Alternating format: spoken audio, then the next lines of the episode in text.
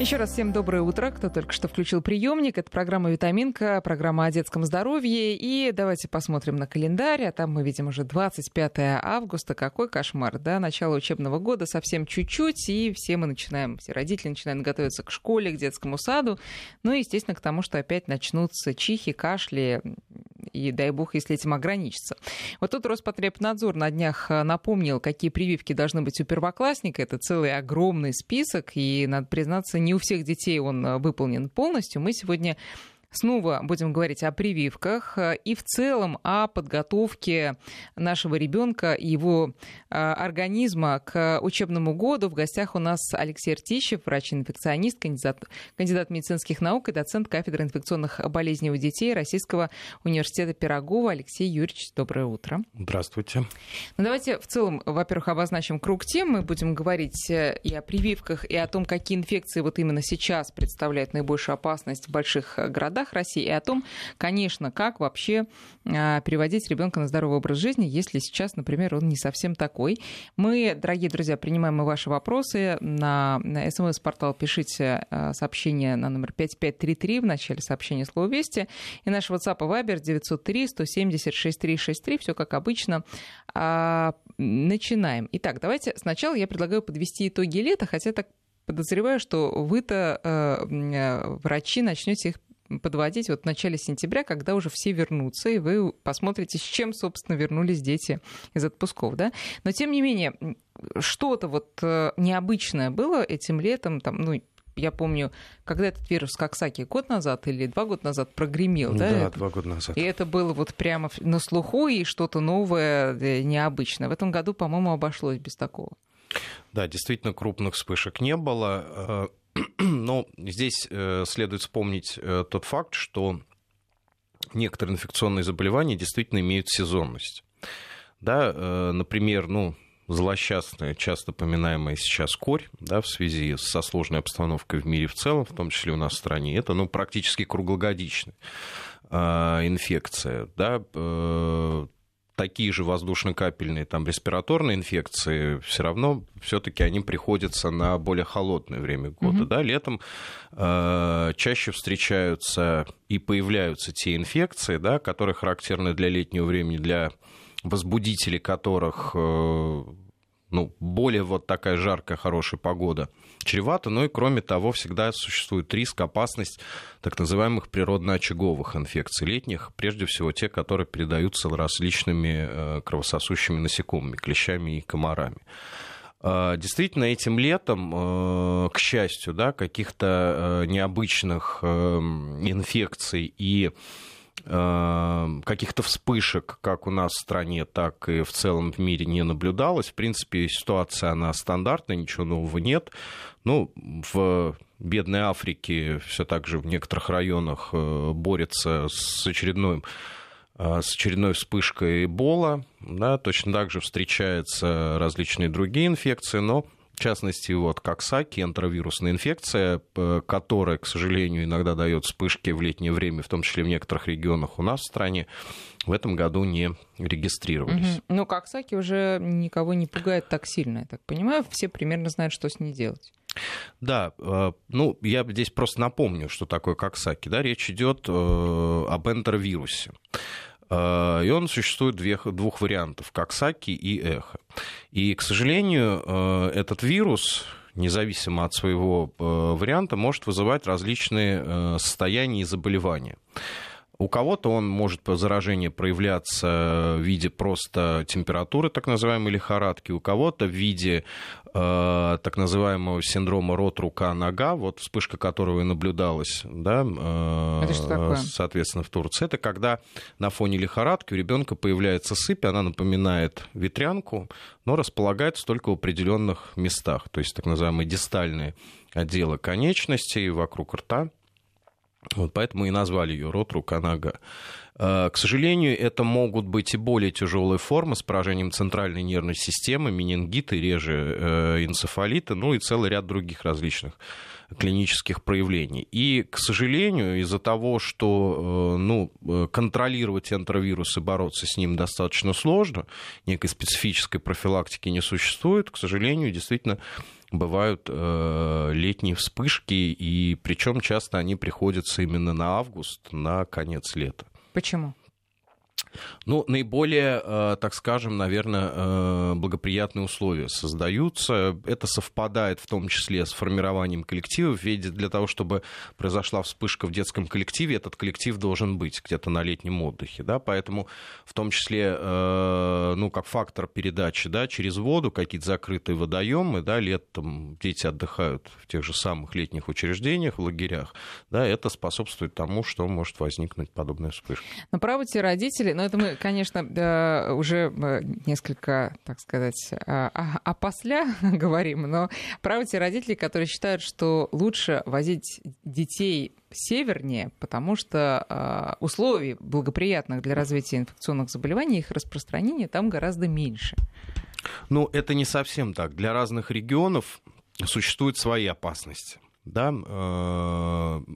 Э, правы они, возможно, в том, да, что, ну, вполне логично, да, если ребенок меньше контактирует, э, с окружающими. А, то есть просто туда никто не ездит, да, поэтому если не нет такого, нет такой скученности, да, и определенные условия, то, естественно, шансов меньше да, но не будем забывать, что и в некоторых северных регионах, и вообще в некоторых, казалось бы, отдаленных да, регионах, где такой скученности нет, и нет опасности тех инфекций, которые могут передавать человек, есть другие переносчики, да, те же самые клещи да, например, и в связи с этим есть эндемичные, к сожалению, опасные районы.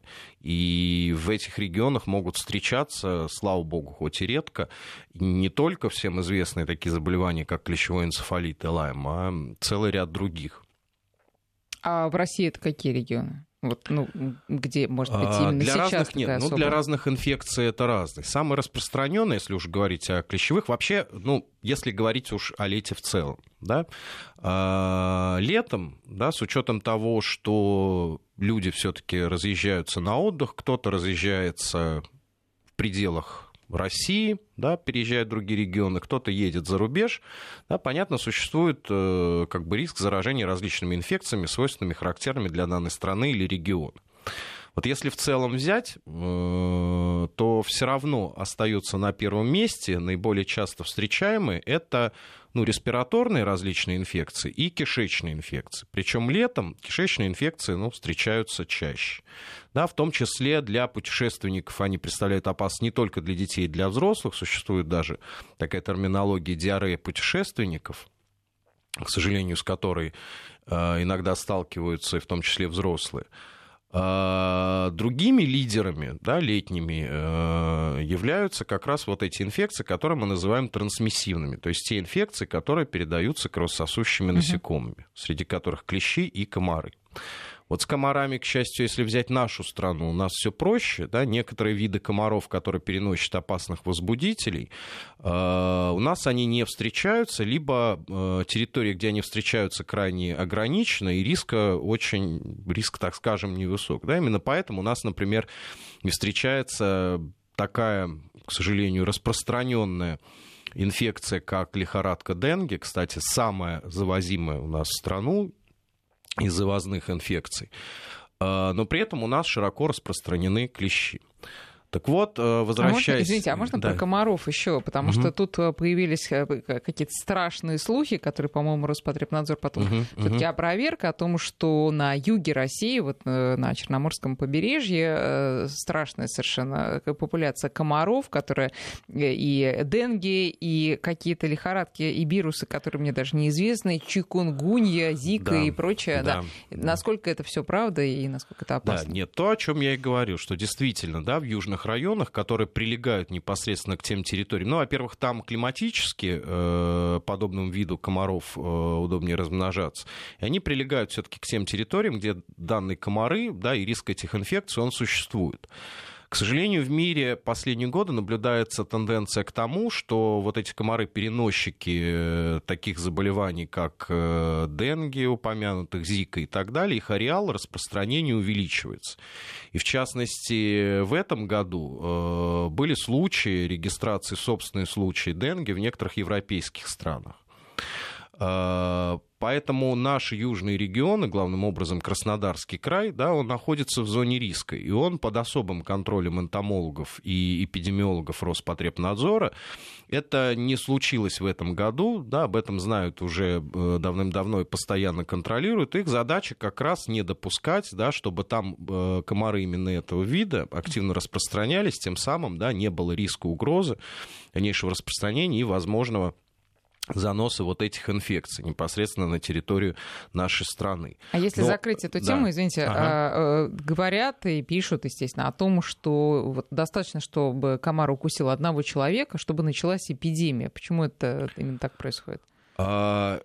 Ну, э, для этого, опять же, должны быть определенные условия. Например, есть э, такая, ну, пожалуй, одна из самых опасных комариных инфекций – это желтая лихорадка с высокой летальностью, которая э, встречается в некоторых странах Южной Америки и в Африке.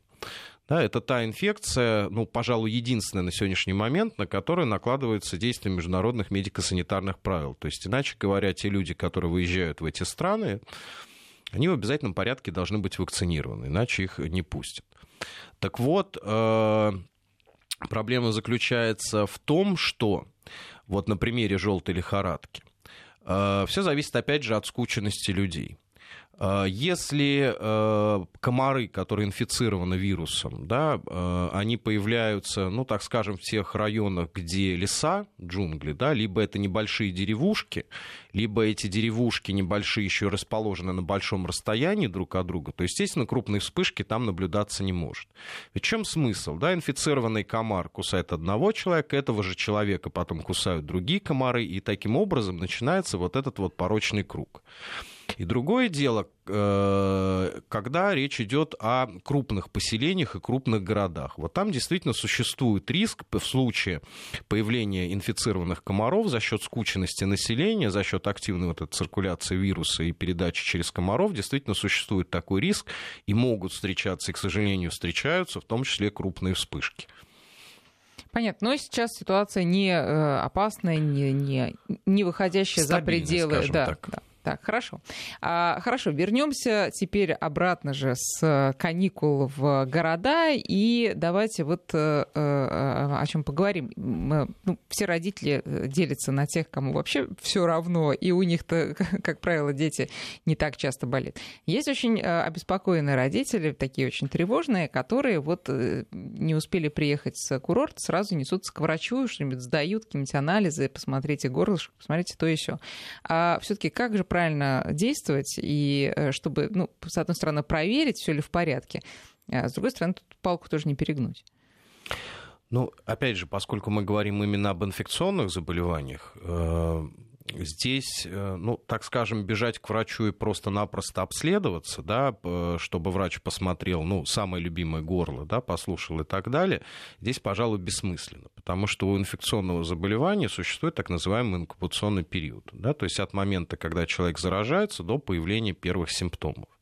Так вот, в инкубационном периоде никаких симптомов не будет. Поэтому, если даже родители поведут ребенка к врачу, врач, к сожалению, ничего не увидит. И кровь не бывают, покажет. да, бывают, ну, инфекции, ну, здесь уже это частные случаи, да, и разные инфекции, когда, например, э, возможно, и существует экстренная профилактика, если был риск, да, тот же самый укусил, допустим, клещ, да, с, ну, наиболее такая распространенная ситуация, да, можно провести исследование клеща, соответственно, можно провести экстренную профилактику некоторых инфекций, как, например, лайм-боррелиоза.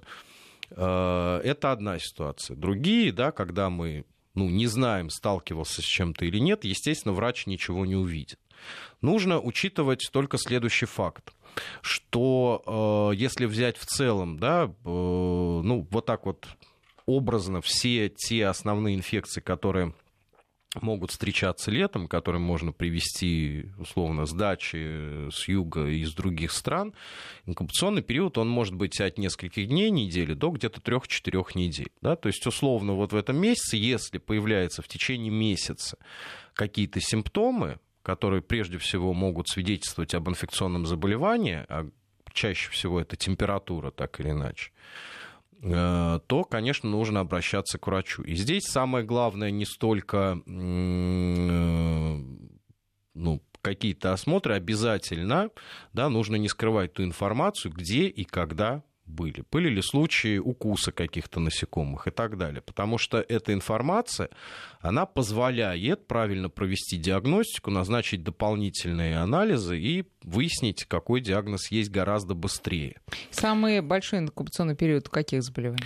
Ну, большой инкубационный период может быть и у малярии, к сожалению. Поэтому здесь, ну, какого-то общего правила, да, как действовать, не предскажешь. Поэтому здесь, ну, прежде всего нужно действовать правилу, да, что все-таки помнить, да, о том, что сейчас начнется сентябрь, да, если кто-то в августе отдыхал куда-то выезжал, да, не забывать, да, об этом периоде, если что-то случается, не забывать об этом, соответственно, говорить в случае повышения температуры и так далее. Именно поэтому, да, несмотря на то, что, казалось бы, да, лето уже заканчивается, да, о нем уже через неделю придется нам с вами забыть, вот, начнется школа и так далее. А вот сентябрь это еще тот месяц, да, когда, соответственно, могут проявляться вот эти заболевания, заражения э, инфекционными агентами которым произошло еще вот в августе, еще в летний период. Да, и очень важно тут дифференцировать все-таки, что сейчас происходит. Это ребенок э, э, вернулся в большой коллектив и там, там понахватался просто респираторных заболеваний, или происходит что-то необычное, но, естественно, сами родители это не распознают. Конечно, это задача врача, и, естественно, родитель, он не должен ставить себе такую задачу, от него это не требуется, и, к сожалению, иногда это достаточно сложная ситуация. Да, другое дело, что э, при условии, да, если ну, погода да, и прочие обстоятельства будут позволять да, в сентябре, в октябре, да, то все-таки уровень заболеваемости респираторными инфекциями он у нас достаточно низкий.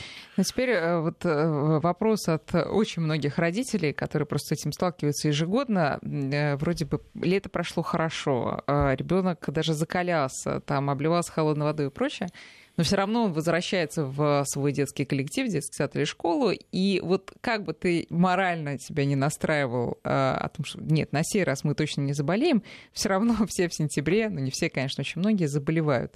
В чем тут загадка? Вот объясните, пожалуйста. Ну, загадка иммунитет иммунитетом. Конечно, хороший иммунитет, он позволяет да, э, легче перенести какое-то инфекционное заболевание, иногда да, даже не заболеть. А, но нужно понимать следующий факт, что все-таки э, основное ключевое значение имеет не э, закаливание, да, отдых и так далее. Это лишь дополнительно укрепляющие силы наше сопротивление, а коллектив и контакты. Да, поэтому здесь в первую очередь да, э, нужно понимать, что если ребенок идет в коллектив, особенно если это происходит в первый раз, когда ребенок впервые, допустим, идет в детский сад, да, то вполне естественно, да, он а, будет чаще болеть. Да, ничего здесь э, экстравагантного нет. Предотвратить полностью это невозможно. Да, так или иначе, мы сталкиваемся по жизни с инфекциями, мы все равно с ними встретимся, как бы мы ни оберегали. Если э, родители хотят, чтобы ребенок полностью не болел, но здесь вариант только один, чтобы ребенок жил в вакууме. Да, и то это невозможно избежав детский сад, как ну, многие это делают, да, для того, чтобы ребенок подрос, окреп и так далее, к сожалению, ничего это не изменится. Он, Он пойдет в школу, в, школе, в школу, да, и все равно это произойдет. Другое дело, нужно обращать внимание на то, если ребенок даже не столько часто болеет, да, сколько как он переносит эти заболевания. Если они переносятся тяжело, если они переносятся с осложнениями, вот здесь уже повод для дополнительного обследования, в том числе с привлечением иммунолога либо каких-то других специалистов, для того, чтобы это выяснить. Но сама частота да, самих заболеваний, она, в принципе, у детей, особенно дошкольного возраста, она может быть достаточно высокой. Но есть э, некие средние, так сказать, количество э, э, простуд, будем их так по-народному называть, в год, потому что некоторые говорят, ну вот пошли там в школу или в детский сад и не вылезаем просто из дома. Да, да. да. С чем это связано? А, знаете как, у нас э, исторически э, в педиатрии пытались э, посчитать для какого возраста да, некий критерий, да, сколько раз сколько ребенок должен болеть. Да? Они даже были разработаны, они в учебниках часто и врачи учатся, пишутся, но э, нам, инфекционистам, это не очень нравится, потому что ну, ребенок может болеть и 10 раз, да, но при этом не быть часто болеющим. Потом нужно учитывать еще один дополнительный факт. Да, э, все боятся э, детских коллективов, детских садов и школ, да, но на самом деле не учитывают некоторые другие обстоятельства. Э, в настоящее время, ну, по крайней мере, я ну, буду судить как проживающий в Москве. В Москве количество семей, где э, количество, в свою, в свою очередь, детей в семье достаточно большое. Э, проживают они в достаточно тесном, замкнутом пространстве. Да? И когда появляется очередной ребенок, да, второй или третий, он постоянно контактирует со старшими детьми. Да, и вполне естественно, что он оказывается в тех же условиях, почти как в детском саду. Более того, если приходят какие-то знакомые, родственники, друзья, другие дети, да, то тоже нужно понимать, что в таком случае, да, с учетом тесно контактов в помещении, они тоже, э, как бы ребенок, да, даже не посещая детский какой-то коллектив э, дошкольный или школу, он может тоже в том числе часто болеть. И это вполне логично. Поэтому в первую очередь, да, нужно учитывать, еще раз повторю, да, то, э, как бы насколько тяжело или не тяжело болеет. Если это достаточно легкие заболевания, да, если они протекают без осложнений, то здесь ну, паниковать не стоит. А вот с этой точки зрения, а, если обратиться к вопросу о количестве детей в классе именно с точки зрения вот инфекционной безопасности, э, есть какие-то ну, примерные хотя бы рекомендации о том, что их там не должно быть больше там, такого-то количества? Или где там условно 15, ну там уже дальше и не важно, 15, 25, 35? Понимаете, естественно, если э, количество детей больше, да, ну, чисто теоретически, хотя бы логически, больше шанс. Еще один момент, который очень важен и который не всегда понимают родители, а даже если понимают, не всегда это возможно организовать. А, вот ребенок заболевает каким-то легким простудным заболеванием, да, условно у него насморк. Да, он посидел немного дома, потом вроде у него сопли меньше, его отправили в школу.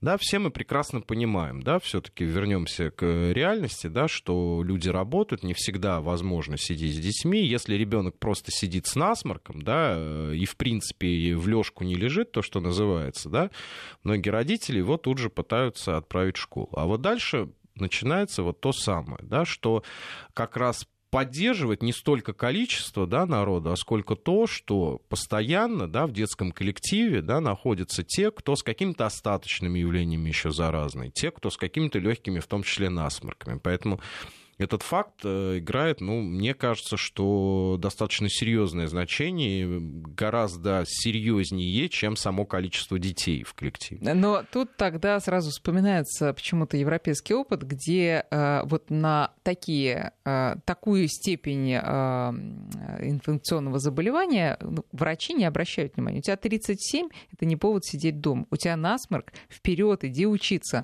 Почему подходы настолько разные у нас? Ну, там, конечно, не совсем такой э, э, подход. Все-таки в отношении, сейчас мы вступаем в сезон респираторных инфекций гриппа, все-таки ну, международные рекомендации, рекомендации Всемирной организации здравоохранения, как ребенку и взрослому, да, если появляются симптомы э, заболевания инфекционного, если повышается температура, то, конечно, лучше остаться дома. То есть, ну, хорошо, потому что многие мне рассказывали о том, что там как-то на это смотрят несколько а, по, а, так сказать, полиберальнее. И... Ну, легче от этого не становится. И болеют они также. Нужно учитывать то обстоятельство, опять же, что э, ну, у нас разные э, климатические условия да, э, разные дополнительные факторы, да, которые влияют, разная скученность населения, да, поэтому некоторые европейские страны, да, и даже, так скажем, крупные, то, что по их меркам города, да, в которые в том числе сейчас наше население любит путешествовать, Э, в Западную Европу. Ну, все согласятся, да, что это ну, не те крупные города и не та скучность, которая существует в том числе у нас в Москве. Поэтому все-таки обстоятельства немножко отличаются. И думать, что там меньше болеют, ну, это неправильно. Болеют там точно так же э, много, и, к сожалению, проблемы такие же, как у нас. Сейчас мы делаем перерыв на новости. Друзья, я напоминаю, что в гостях у нас врач-инфекционист, педиатр Алексей Ртищев. Вы можете прислать Алексею Юрьевичу свои вопросы 5533 для ваших смс и наш WhatsApp и Viber 903 170 6363. 8 часов и 34 минуты. Мы говорим сегодня об инфекционных заболеваниях в преддверии начала учебного года. У нас в гостях сегодня Алексей Артищев, врач-инфекционист, доцент кафедры инфекционных болезней Российского медицинского университета имени Пирогова. Друзья, для ваших вопросов э, всегда, пожалуйста, наши координаты 5533 для 5533 для ваших смс и наш WhatsApp и Viber 903 176 363. Уже пошли вопросы, конечно, про прививки. Еще один такой вопрос, предваряющий учебный год, как когда правильно возвращаться ну, в город, где учится ребенок или ходит детский сад. То есть можно ли это и правильно ли это делать, там, условно, 30 августа или лучше загодя, там, за недельку? Ну, для инфекционных заболеваний это не играет значения, поэтому... В любое время? Конечно. А акклиматизация, если он в жарких странах, а вот в Москве похолодание Ну, все-таки э, летом, да, э, акклиматизация э, мало, маловероятно, да, что будет. Одно дело, когда зимой, когда у нас допустим, те же самые э, новогодние праздники, январь-февраль, когда у нас холодная погода, и люди выезжают да, в страны, где погода теплая и жаркая, да, вот здесь это одна ситуация. Сейчас все-таки, ну, климатически хоть где-то плюс 30, а у нас, да, ожидается похолодание, но тем не менее разрыв температуры, он не, так не такой значимый. Да. А теперь еще вопрос, э, прямо у нас титульный вопрос нашей программы именно про витамины. А правильно ли делают многие родители, которые вот чтобы в сентябре сентябре не было сразу там, простуд, сразу начинают пичкать витаминами таблетированными. А, или после лета фруктового это делать бессмысленно? Ну, э, действительно, большого смысла в этом нет. И э, от этого ребенок не перестанет болеть. Да, и, собственно говоря, э, после лета да, недостатка витаминов все-таки не наблюдается. На сегодняшний день нет э, ну, достоверной информации о том, да, что какие-то определенные витамины да, резко повысят сопротивляемость достоверно, да, и в силу этого да, их обязательно и однозначно нужно принимать. Но за исключением э, редких случаев, когда речь идет о совсем маленьких детях, у которых есть недостаток витамина D, да, в связи с чем его дополнительно дают. В всех остальных случаях при отсутствии каких-то дополнительных э, обстоятельств, связанных там с витаминозами, пребывании в каких-то определенных зонах, здесь ну, решающую роль да, прием витаминов не несет. Хорошо, теперь начинаем а, разговор, вечный разговор про прививки, а потом про корь, потому что действительно вот мы с Алексеем Юрьевичем про корь говорили буквально полгода назад. Я так понимаю, за эти полгода ситуация, по-моему, еще хуже стала. Вы помните, уже тогда говорили про Украину, а сейчас вот последние данные, буквально mm. несколько дней назад, 57 тысяч заболевших корью с начала года на Украине. Mm какие-то просто цифры не укладываются в голове. Но сначала давайте в целом про прививки. Итак, Роспотребнадзор э, прям опубликовал список э, тех вакцин, которые должен получить первоклассник уже вот к первому сентября, был за всю свою жизнь, да, ну, это список действительно не маленький, и давайте, да, вот можно ли разделить, что из этого списка действительно прям вот жизненно необходимо, а что можно было бы, в принципе, и пропустить, и ничего mm-hmm. страшного. Ну, нужно понимать посыл Роспотребнадзора, этот список. Речь идет не о том, что эти прививки конкретно к школе, да, что если человек идет, э, ребенок идет в первый класс, да, что у него возникают сразу какие-то риски, и ему срочно нужно делать прививки. Речь идет прежде всего о э, плановых прививках и о том, что э, когда родители с ребенком э, собираются в первый класс, да, они э, так или иначе проходят диспансеризацию, да, осматривают различные специалисты. Это удобное время, да, как для родителей, как для ребенка, так и для врачей организационно, да, когда можно сделать прививки. В силу этого, допустим, в нашем календаре это просто удобно э, организационно в 6 лет, да, непосредственно перед тем, как пойти в первый класс, у нас предусмотрена вторая прививка, или как ее еще называют, ревакцинация от кори, краснухи и паротита как раз этих. Она не привязана принципиально к 6 годам. В некоторых странах ее делают гораздо раньше, и в 4 года, и в 5 лет. Поскольку это дополнительная прививка для поддержания иммунитета, да, э, поскольку нет э, ну, принципиально э, какого-то момента, чтобы она была сделана раньше, у нас в стране так удобнее, да, то есть родителям не нужно специально выбирать время и бегать раньше, да, врачам тоже не нужно бегать за родителями с детьми, да, и э, здесь, соответственно, это тем самым соответственно, более удобный момент для проведения вакцинации. То же самое для второй прививки, которая э, в этом возрасте проводится, это очередная ревакцинация от дифтерии от столбняка, которая проводится тоже в 6-7 лет. Э, с одной стороны, да, это, ну, она проводится через тот период, да, когда следует поддерживать иммунитет, и с другой стороны, опять же, это удобный момент, да, когда можно э, поймать родителей и ребенка. Ну, сейчас существует еще возможность, у нас вводится, внедряется, появилась возможность еще ревакцинации от коклюши, поскольку школьному возрасту, к сожалению, иммунитет после первичного курса иммунизации утрачивается, и подростки могут болеть. А можно вот про это да. заболевание, э, почему-то все его называют коклюш, а врачи все таки коклюш. Правильно, коклюш называть? Ну, э, сейчас это приобрело, знаете, такое как кофе какого рода, да, да э, как правильно говорить. В принципе, можно так и так, но более правильно коклюш. Хорошо, можно об этом говорить коклюш по да, привычке. Значит, смотрите, а, некоторые, а, особенно ну, из серии таких умеренных антипрививочников, они говорят, что ну хорошо, там, ну понятно, стало бы столбняк, тут никуда не деться. Но от как... Э, я уже стала говорить, как вы. От коклюша-то а, зачем прививать? Ведь это можно перенести, это заболевание. Вот что вы ответите. Но это все очень относительно. И про корь говорят, да, что можно перенести, про ветрянку. Но все переносят по-разному. Если уж говорить конкретно про коклюш, что, то здесь э, ситуация следующая. Действительно, наиболее тяжело коклюш переносится э, в раннем детском возрасте, если ребенок э, заболевает на первом году жизни, особенно в первые месяцы жизни. А вот дальше возникает ряд конфузов, из-за чего и важный, для чего сейчас рассматривается у нас в стране э, вопрос о том, чтобы внедрить, ну, поскольку появились такие вакцины, ревакцинацию от коклюша подросткам и взрослым.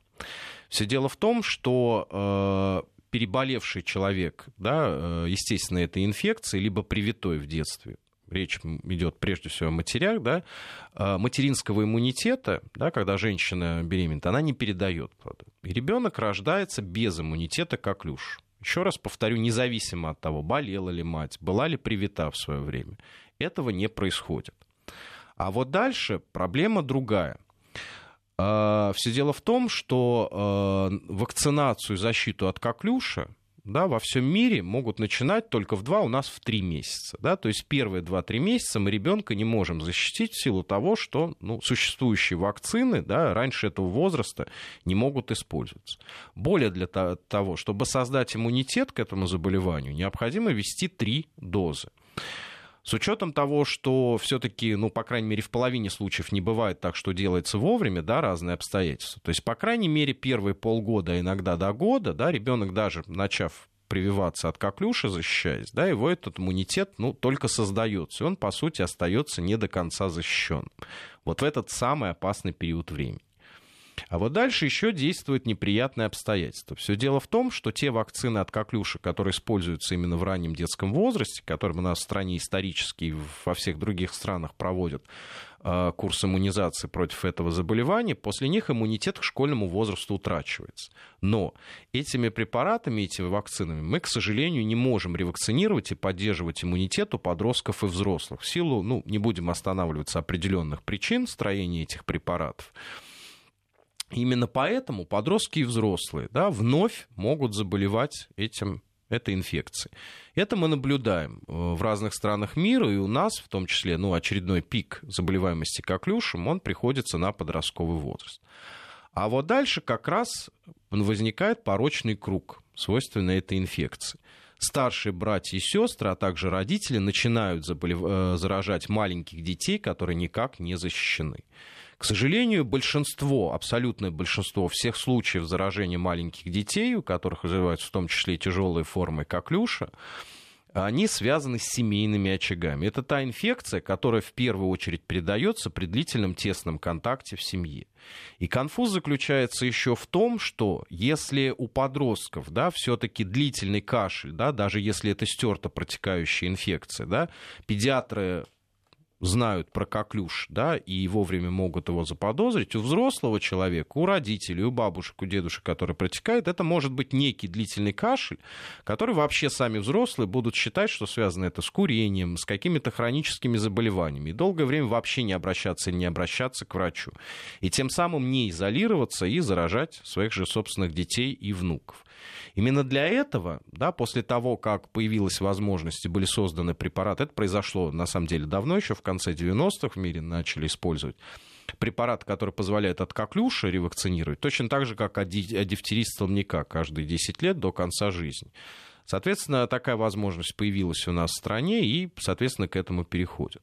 Ну и, конечно, есть всегда нюансы. Несмотря на то, что, да, априори коклюш считается, что у взрослых переносятся э, значительно легче, да. да, но, к сожалению, бывают и сложные случаи. Тех взрослых, в том числе наших сотрудников, вот моего учителя, академика, которые во взрослом состоянии переносили коклюш, к сожалению, все они рассказывают неприятную историю о том, что вот этот приступообразный кашель э, создается ощущение такое, что при очередном просто вздохе, ну, ты сейчас у тебя становится сердце с учетом того, что это протекает длительно, ну, ощущение, я не знаю, может быть, если кто-то хочет это испытать, не самое лучшее. Поэтому, несмотря на то, что, да, может быть, какими-то смертельными, опасными осложнениями это и не грозит, но в течение длительного времени, а это длительная, хотя и острая инфекция, да, которая может протекать Сколько с этим кашлем месяц, потом остаточный кашель еще может быть и два, и три месяца, вновь появляться приступы там, на фоне каких-то простудных заболеваний и так далее. Поэтому здесь с коклюшем все очень сложно. И, На любителя, короче да, говоря, весьма. Не все так, скажем, просто. А, такой вопрос к нам пришел из Ростовской области.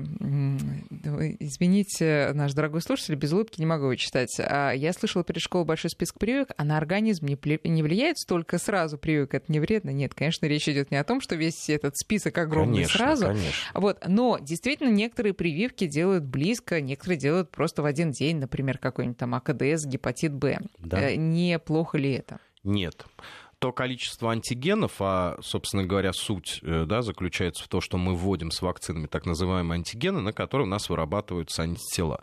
Это количество антигенов, даже если ввести несколько прививок, э, соответственно, оно никак э, не влияет на иммунную систему, иначе говоря, не на выработку иммунитета каждой конкретной вакцине, не на безопасность их вместе. Поэтому абсолютно не все вакцины можно вводить вместе. Да? Ну, классический пример БЦЖ-вакцина от туберкулеза, да, которую нельзя с другими прививками вводить по определенным причинам все, все остальное в большинстве случаев, да, может вводиться в один день. Но действительно речь идет о том, что не, обез... не там, с десяток или какой уж, не знаю, список был опубликован, э, это не означает, что все это нужно сразу ввести. Да, допустим, сейчас делается, да, с учетом в том числе обстановки, которая существует от кори красного хепатита, допустим, где-то там в октябре, там не раньше, чем через месяц, в конце сентября делается там от дифтерии столбняка, э, в том числе с коклюшем и так далее, и так далее. А теперь вопрос по поводу вот ребенка, который собирается в детский сад и прививка от полиомиелита. Значит, ребенку 2,5 года а, есть одна от кори и паротита прививка. А может ли он заразиться полиомиелитом от тех детей, которые, которым сделают эту прививку в детском саду? Мы об этом периодически напоминаем, угу. напоминаем, напоминаем Наем. Вот, давайте еще раз это сделаем. Да. О чем идет речь? Действительно, э, вакцина от полиомиелита, причем речь идет э, о вакцине, которую исторически называют ОПВ, оральная полиомиелитная вакцина. То есть то, что, ну, вот эти знаменитые капельки в рот. Да, все помнят, и взрослые, которых капали. Это единственная вакцина, которая у привитого человека в течение 60 дней выделяется со стулом во внешнюю, сестру, э, во внешнюю среду. Другая вакцина в виде укола, так называемая инактивированная, да, которую тоже э, у нас делают, в этом плане она не опасна. Так вот, э, в случае... А какая более эффективна? Э, эффективна и та, и другая. Да, другое дело, что при э, вспышках дикого полиомиелита, который, ну, к счастью, практически ликвидирован, в мире на данном этапе при угрозе этих вспышек преимущество отдают оральной полиомиелитной вакцине, потому что для ликвидации вот этих вот вспышек и угроз она более эффективна. Во всех остальных вот в плановой ситуации может использоваться и та, и другая. Так вот, эта оральная полиомиелитная вакцина может выделяться во внешнюю среду. Понятно, что ребенок дошкольного возраста, маленький ребенок, да, они гигиенические, ну, собственно говоря, все вот эти вот навыки у них не до конца развиты. И вот этот вакцинный вирус может передаться другому ребенку, которого, в свою очередь, могут быть какие-то дефекты иммунной системы. И в связи с этим у него может развиться осложнение, да, которое редкое, но свойственное этой вакцины для лиц с иммунодефицитами, так называемая вакцина-ассоциированный полиомиелит. Так вот, в нашей стране, да, для того, чтобы полностью исключить риск этой передачи, уже несколько лет, как приняты строгие правила. Да, то есть в случае, да, если в детском, дошкольном, ну, даже не дошкольном коллективе, да, кому-то выполняется очередная, допустим, прививка, э, ревакцинация от полиомиелита этой вакцины, то в случае, если в группе да, есть дети не привитые от полиомиелита, а что значит не привитые? Не получившие три дозы полиомиелитной вакцины, то они должны быть разобщены. Причем в данном случае закон э, на стороне привитого. То есть э, решается организационно, это может быть э, решено по-разному. Тут ну, зависит только от того, ну, как бы, насколько родители между собой, воспитатели да, и детский сад да, могут договориться. А так э, ребенок, который не привитой на это время, он переводится, соответственно, в другую группу. это достаточно большое время причем. Большое время, никто не спорит. 60 дней, по-моему. 60 дней, да, совершенно верно. Поэтому здесь это единственное действительно ограничение, которое существует, и оно вполне оправдано. А напомните, пожалуйста, да. Э, э, календарь прививок от полиомиелита, к какому возрасту, по идее, они должны уже быть? И э, когда уже всем можно расслабиться на этот счет, что не будет вот таких, собственно, сложных ситуаций. Если вакцинация выполняется вовремя, у ребенка не было каких-то длительных медотводов, то к детскому саду, к трем годам у него уже полностью закончен курс. Более того, у него проведена ревакцинация, потому что вот этот вот основной курс создания иммунитета, первые три дозы, вакцины от полиомиелита, который, еще раз повторю, может любой вакциной вводиться, как инактивированный, так и оральный полиомиелитный, он вообще ну, по календарю заканчивается в 6 месяцев. Да? То есть, начиная с трех месяцев, ребенок получает три дозы, и в 6 месяцев после 6 он уже привит и уже защищен. Понятно. Э, Еще вопрос, э, естественно, про противопоказания э, к прививкам из Краснодарского края. У сына пяти лет генетиками поставлен диагноз Дюшена Беккера. Патологии нет. Разрешаются ли ему прививки? Ну, редкие сложные как бы заболевания. Вопрос разрешение, да, иначе говоря, когда можно ли сделать те или иные вакцины, ведь, опять же, нужно э, понимать, что речь идет не о прививках вообще, да, могут быть противопоказаны определенные да, прививки, угу. э, могут быть определенные ограничения э, по препаратам. А, но э, в таких э, ситуациях всегда ну, сам факт того, что можно сделать вакцинацию и в какой момент это удобнее, он решается коллегиально, да, специалистами непосредственно, которые наблюдают ребенка, да, то есть как для любого хронического заболевания э, здесь важен факт некой компенсации да, то, что называется при хронических заболеваниях, то есть никогда нет никаких обострений, да, то есть когда лабораторные прочие показания там физикальные, они в норме, чтобы наиболее оптимально, в том числе, если это необходимо под присмотром и дополнительным наблюдением, провести и составить оптимальный график прививок. Для этого у нас в стране существуют в том числе и специализированные центры в крупных городах. Для этого существуют у нас так называемые иммунологические комиссии, несмотря на то, что они называются иммунологические, конечно, там суть не в иммунологии, главная задача не иммунолога, как вот и в данном случае с этим заболеванием. Да, речь идет о том, что ну, как бы специалисты в таких сложных случаях вместе могут принимать решение, как это оптимально. Теперь поговорим все-таки о коре, потому что э, ну, я оставила напоследок именно в силу того, что мы об этом говорим периодически, но на самом деле это, я так понимаю, сейчас номер один вообще, чем нужно обеспокоиться родителям. Да, к сожалению, да. Э, в мире в соседних странах, да, в принципе, и у нас ситуация остается напряженной. Другое дело, что э, вполне естественно для этой инфекции сейчас было лето, и летом все-таки, ну, в силу того, что контактов и скученности меньше, э, заболеваемость корью, она ниже. Да? То есть если взять э, в целом вот весь так называемый европейский регион, это страны Западной э, Европы, это наша страна, это страны бывшего Советского Союза, то если э, в первые месяцы этого года да, ежегодно регистрировались по тем данным, которые предоставляет Всемирная организация здравоохранения, где-то до 15-16 тысяч случаев. Ежедневно? Еже, ежемесячно. Ежемесячно. ежемесячно Мгм. да, в летний год, ну, на сегодняшний день пока существует отчет, э, ВОЗ проанализировали за май-июнь, э, зарегистрировали, что в мае в июне, ну, чуть больше 6 тысяч.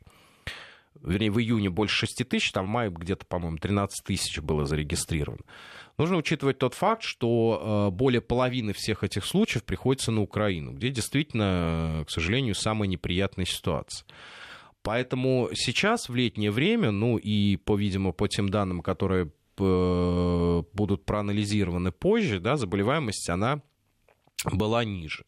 Но наступает осень, и, к сожалению, риски, да, с учетом того, что, опять же, люди летом путешествовали по разным странам, странам Западной Европы, странам, э, где корь активно встречается, да, скорее всего, опять будет подъем заболеваемости. Хотелось бы, чтобы этого не было, да, для этого проводятся в том числе и у нас в стране различные почищающие иммунизации, контролируются.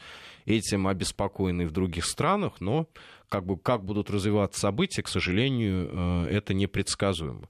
Но пока факт остается фактом. Согласно, опять же, уже проанализированным недавно и опубликованным данным Всемирной организации здравоохранения, за первые полгода 2019 текущего э, заболеваемость корью во всем мире в три раза выше, чем это было в прошлом году. Более того, если э, по, опять же, предварительному анализу и подсчету Всемирной организации здравоохранения за весь прошлый год в мире было зарегистрировано где-то более 200 тысяч случаев кори, то сейчас их уже только за полгода более 300 тысяч. Да, страшно. Ну, э, нужно ли как-то э, родителям самим озаботиться этой проблемой и кого-то э, стимулировать там медиков при образовательном учреждении, или все это будет автоматически производиться? Ну, с учетом э, существующей ситуации, уже не первый год, это происходит уже два года как минимум. Э, вообще э, и Министерство здравоохранения, и Роспотребнадзор, они активно собственно говоря, э, проводят мероприятия как раз по э, профилактике кори. Э, С апреля по октябрь у нас э, действует, проводится по всей стране так называемая подчищающая вакцинация среди взрослого населения во всех регионах. Поэтому это находится на строгом контроле. В тех регионах, где наибольшая заболеваемость, допустим, э, отмечался Московский регион, где существует большой поток мигрантов, скученности и так далее, там некоторые другие регионы, здесь ну, даже дополнительные введены да, э, мероприятия Да, и но- усилены да, все возможные мероприятия по ограничению распространения кори. Да, и Но родители тоже прививкам. должны быть бдительны и э, следить, происходит это вот конкретно в вашем э, там, школе или детском саду или нет. Алексей Юрьевич, спасибо вам большое. Время наше заканчивается. В гостях у нас сегодня был врач-инфекционист Алексей Ртищев.